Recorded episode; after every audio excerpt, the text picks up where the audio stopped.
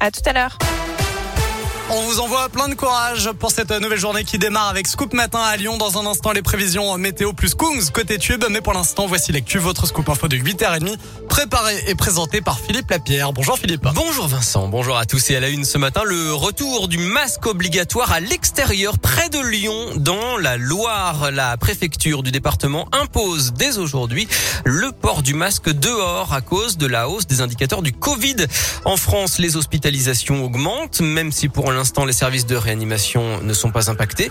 Et dans la région, le nombre de cas positifs pour 100 000 habitants tourne désormais autour de 100. On est à 110 dans le Rhône, 99 dans l'Ain ou encore 106 en Isère. Alors c'est loin des chiffres de l'automne dernier, oui, mais Jean-Yves Graal, le directeur de l'Agence régionale de santé en Auvergne-Rhône-Alpes, veut malgré tout rester prudent. Il y a un an, à la même époque, nous avions un taux d'incidence qui était dix fois celui-ci, puisque nous étions à près de 1000 pour 100 000 habitants. Pour autant, il faut se méfier, puisque nous avons observé une augmentation ces dernières semaines à l'aune de ce qui se passe dans le pays, bien évidemment. Il faut le prendre en considération, faire très attention. C'est l'arrivée de l'hiver, donc les gens restent plus euh, confinés. L'abandon aussi, quand même, des gestes barrières, et puis aussi un certain nombre de gens non vaccinés. Les éléments dont on peut disposer actuellement montrent que les personnes atteintes du Covid qui se retrouvent dans les services de réanimation sont des personnes non vaccinées pour la plupart. Mais 75% de la population française est désormais complètement vaccinée, mais parmi ceux qui n'ont pas encore reçu d'injection,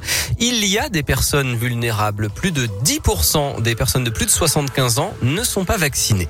Et puis cette bonne nouvelle à l'école, les élèves ont rattrapé le retard pris en français et en maths pendant le premier confinement.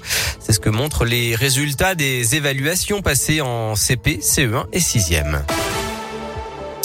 Dans l'actu à Lyon, la réponse des Dalton à Gérald Darmanin, le ministre de l'Intérieur, on vous en parlait hier, a demandé la fermeture du compte Instagram du collectif de rappeurs lyonnais qui poste des vidéos de rodéos urbains. Détends-toi Gérald, écrit le collectif sur ce même compte Instagram. Les prix de l'essence, du gaz, de l'électricité, tout augmente sauf le SMIC.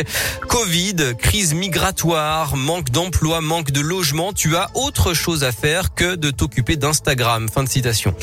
Un immeuble menace de s'effondrer rue Paul Chenavard dans le premier arrondissement. Six personnes ont dû être évacuées hier soir. Trois policiers en civil insultés et frappés à coups de pied et de poing. Ça s'est passé à Villeurbanne vendredi midi à la sortie d'un fast-food. Un couple doit être jugé le 30 décembre. La piste d'une vengeance amoureuse autour de l'agression de Keira Amraoui, la footballeuse parisienne, aurait utilisé un téléphone avec une puce au nom de l'ex-joueur de l'OL Eric Abidal. Les enquêteurs veulent savoir pourquoi. Des perturbations dans les aéroports. Les personnels de sûreté sont appelés à la grève, notamment à Clermont-Ferrand, à Paris et à Nice dès aujourd'hui, puis à Lyon jeudi.